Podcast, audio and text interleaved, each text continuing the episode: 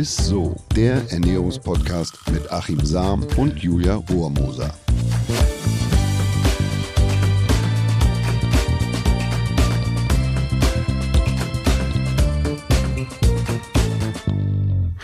Hallo ihr Lieben, herzlich willkommen zu ISSO, dem Ernährungspodcast mit unserem Lieblingsernährungswissenschaftler Achim Sam.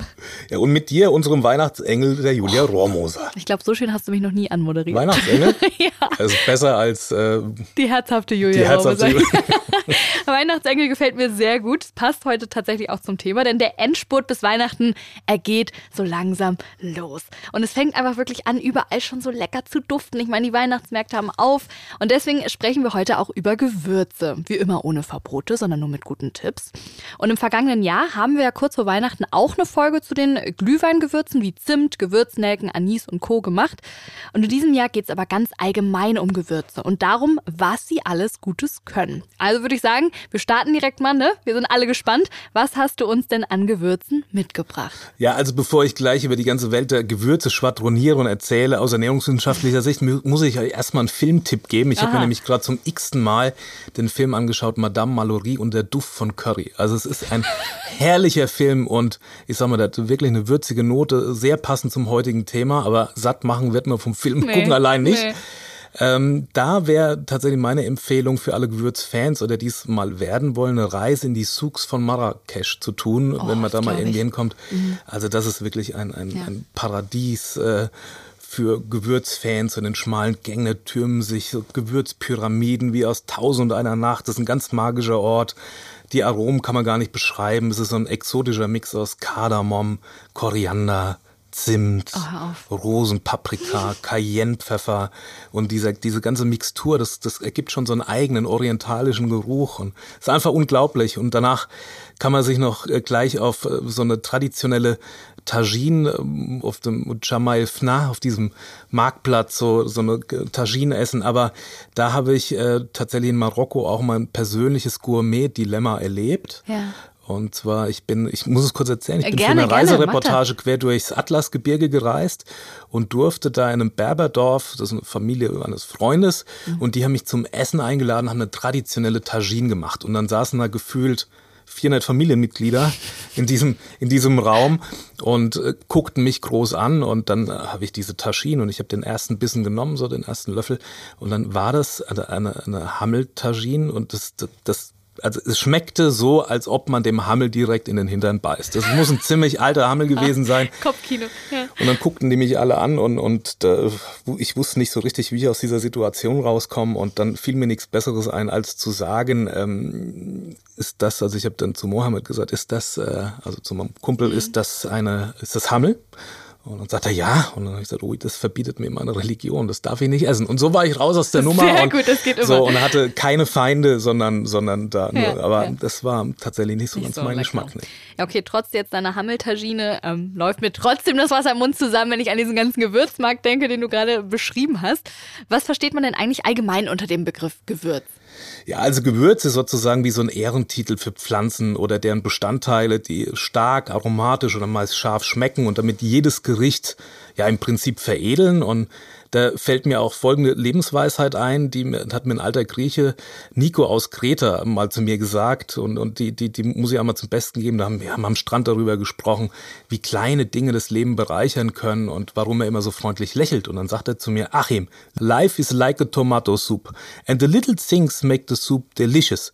If you take some herbs in it, make the soup special and spicy and a little bit of sugar can take all the bitterness. Oh.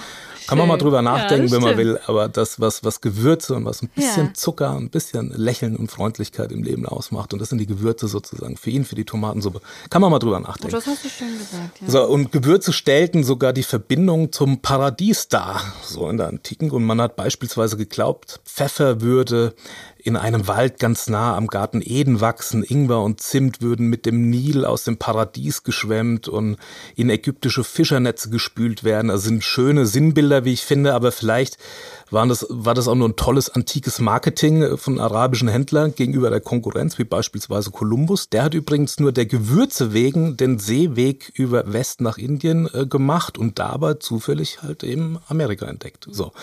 Und im Mittelalter waren Gewürze kostbare Geschenke, Sammelobjekte. Manche Sorten wurden tatsächlich in Gold aufgewogen. Das ist ja nicht ganz unbekannt. Selbst Weine wurden gern gewürzt und zum Gewürzsud aufgekocht.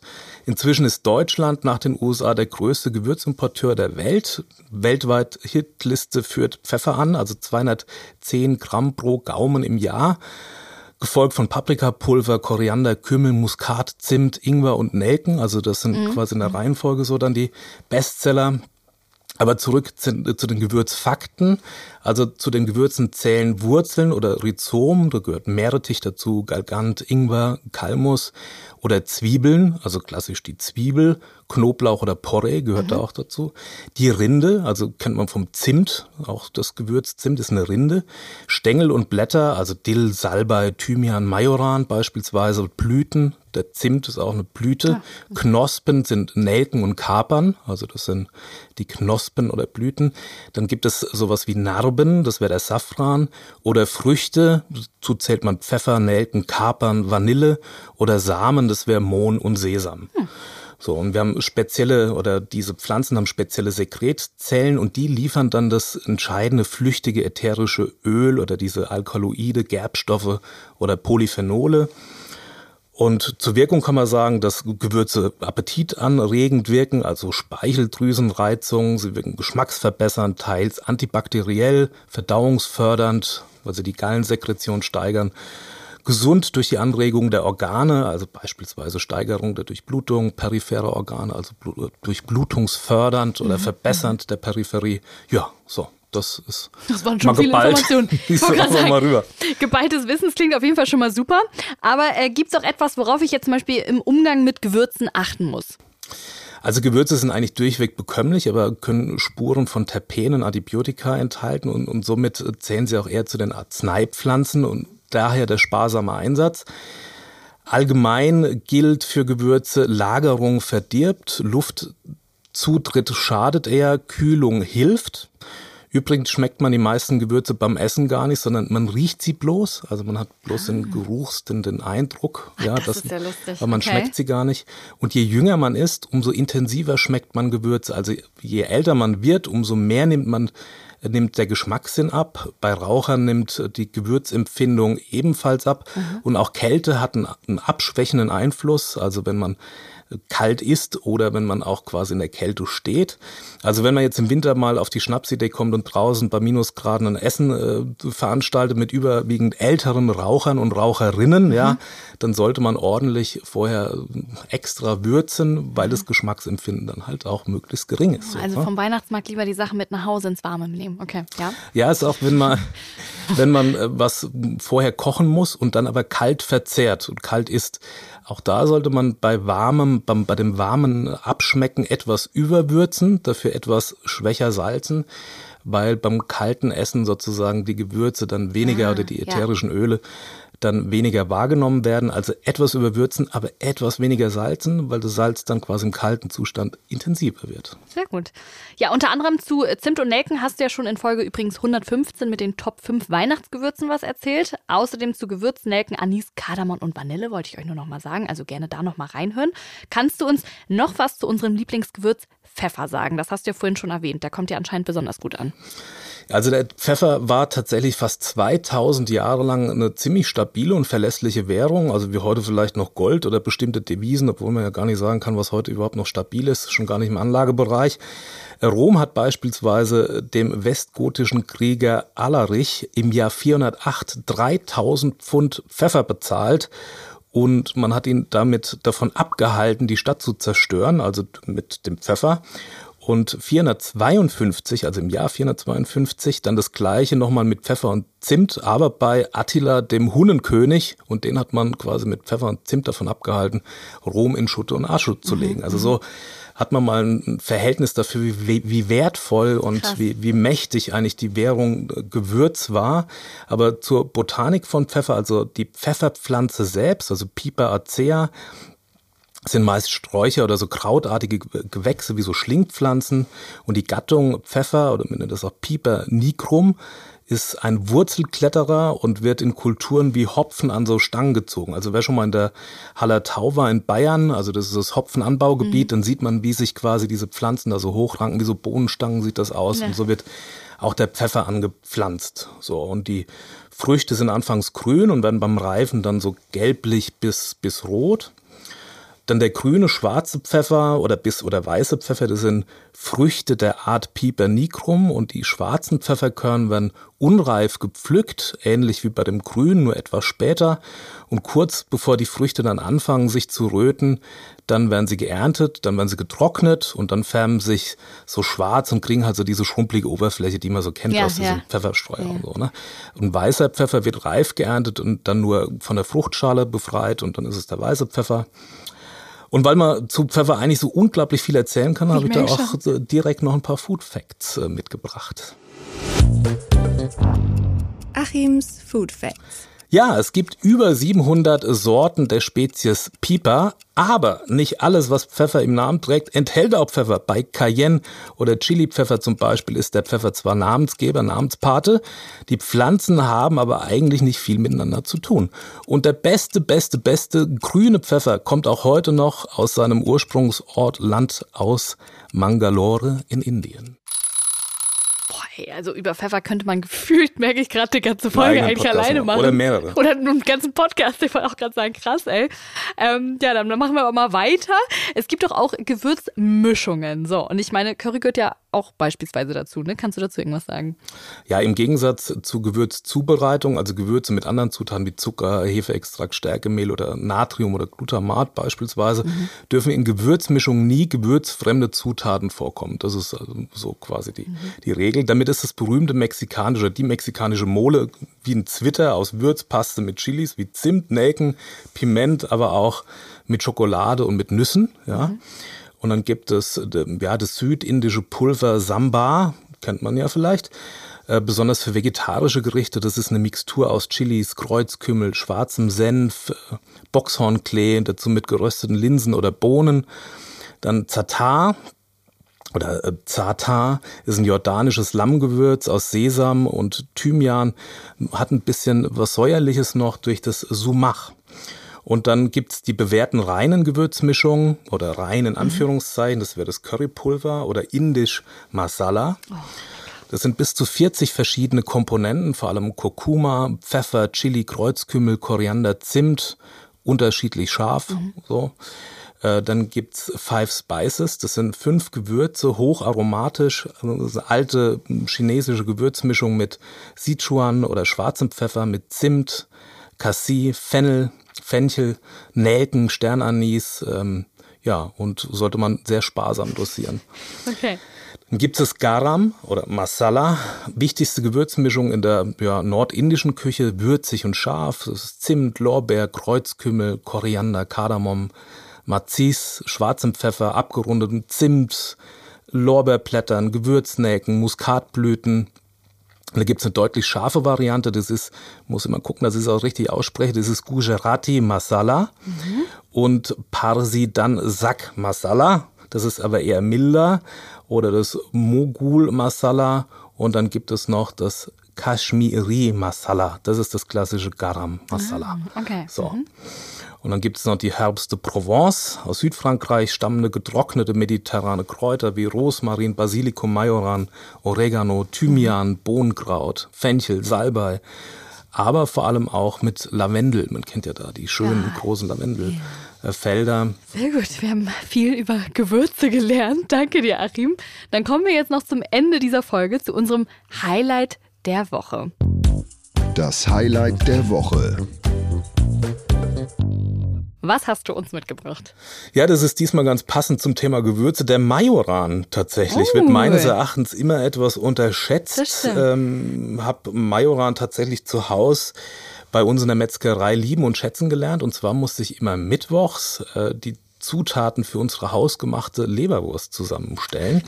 Und da gehört auch immer Majoran dazu. Und mhm. zwar musste ich den so leicht anrösten, also in der Pfanne, mhm. beschichteten Pfanne, also ohne dass man Öl oder was dazu gibt. Und dann bis so leicht weißer Rauch aufstieg. So ähnlich wie bei der Papstwahl, ja. ne? aber nicht Habemus Papam, sondern Habemus Majoran. Mhm. Und dann, ja, dann entfalten sich sozusagen ganz besonders. Man muss nur aufpassen. Also wenn der dann anfängt so zu rauchen, dann entfalten sich die ätherischen Öle und die Leberwurst wird zur Legende, aber kann auch ganz schnell anbrennen und so, dann, dann ja. wird er fast ungenießbar, weil er okay. dann auch zu bitter wird. In der Antike symbolisierte Majoran Liebe und Ehrenhaftigkeit und deshalb wurden Brautkränze mit Majoran äh, ähm, ja, bestückt oder Majoran hat man auch auf Gräbern gepflanzt, so äh, zur Trauer oder dass man die Liebe symbolisiert. Majoran ist dem Oregano und dem Thymian sehr ähnlich und verwandt, wird auch manchmal verwechselt, aber etwas süßer und wohlriechender, frischer, etwas blumiger als der Thymian und Oregano. Als Gewürz ist er noch in getrockneter wie tiefgefrorener Form hochwirksam, aber man sollte ihn halt nicht zu hoch und zu stark und zu lange erhitzen, weil er dann eben verbrennt und dann gehen auch diese ätherischen Öle kaputt. Majoran ist das ganze Jahr über frisch oder auch ja, gerebelt zu haben. Der Wintermajoran kommt meistens aus Griechenland. Etwas bitterer und weniger kräftig ist, ist der Suppenmajoran. Und der heißt deshalb auch schon mal Wurstkraut. Ich weiß nicht, ob man das schon mal gehört nee, hat. Oder so im Gemüsemarkt, nee. dann heißt dieser, dieser Suppenmajoran meistens Wurstkraut. Also in Zukunft den Majoran äh, nicht mehr nur die Leberwurst und den Schmorgemüse, sondern beispielsweise man kann auch ein Pesto draus machen. Also analog zu dem ja. klassischen Basilikum-Pesto, nur dass man halt statt dem Basilikum dann frischen Majoran nimmt, mhm. mit dazu gibt und dann am besten mit Spaghetti. Schmeckt oh, sensationell. Lecker. Auch super lecker, wenn man mal, man kennt das ja von so selbstgemachten Limonaden, dass da meistens auch so ein bisschen Basilikum oder so drin ist. Auch da kann man mal einen frischen Majoran so mit rein veredeln sozusagen. Ich muss ganz, ganz ehrlich sagen, es ist eine richtige Tortur, diese Folge mit Hunger zu hören. Und ich habe gerade Hunger, mein Magen knurrt gerade schon. Also ich werde jetzt auf jeden Fall nach Hause und ganz viel äh, Gewürze in mein Essen knallen. Danke dir. Ich würde noch mal ganz schnell, bevor ich gleich nach Hause laufe, um mir was zu essen zu machen, die wichtigsten Fakten dieser Folge einmal zusammenfassen. Also, nicht jede Pflanze darf sich Gewürz nennen. Das ist sozusagen ein Ehrentitel für Pflanzen, die Gerichte noch kostbarer schmecken lassen. Und die Menschen sind und waren weltweit begeistert von Gewürzen, so sehr sogar, dass manche Gewürze als Tausch ja, Währung genutzt und mit Gold aufgewogen wurden. Das fand ich auch crazy. Und Gewürze enthalten viele ätherische Öle, wirken appetitanregend und ja, werden oft auch als Arzneipflanze genutzt. Und einziger kleiner Nachteil, sie sind sehr empfindlich und vertragen Luftzufuhr und lange Lagerung nicht besonders gut. Genau, ja, so ist es. Und das war's auch schon, ihr Lieben, für heute. Wenn euch die Folge gefallen hat, teilt unseren Podcast gerne mit allen, die das Thema auch interessieren könnten. Und wie immer freuen wir uns über Nachrichten, Feedback und Fragen. Schreibt uns entweder über Instagram oder einfach ja, eine Mail schreiben an isto.edeka.de. Und damit sagen wir auch schon wieder Tschüss, bis nächste Woche. Tschüss. Ciao, ihr Lieben. Dieser Podcast wird euch präsentiert von Edeka. Wir lieben Lebensmittel.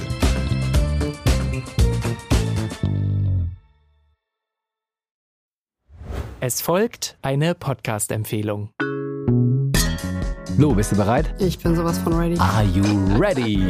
Herzlich willkommen bei Cheers, dem Weinpodcast mit Lou. Das bin ich, studierte Weinexpertin, Weinwirtschaftlerin und Weinbloggerin. Und ich bin Jonas. Ich bin hier, um Lou eine Menge Fragen zu stellen, denn wir sprechen in diesem Podcast über Wein, über Spannendes und eigentlich alles, was man wissen muss. Egal, ob man Weinanfänger ist oder fortgeschritten, dieser Podcast ist für alle bestens geeignet, die Bock auf Wein haben. Ja, welcher Wein passt zu welchem Essen? Warum ist Säure im Wein eigentlich so wichtig? Und wie kommen die Aromen in euren Wein rein?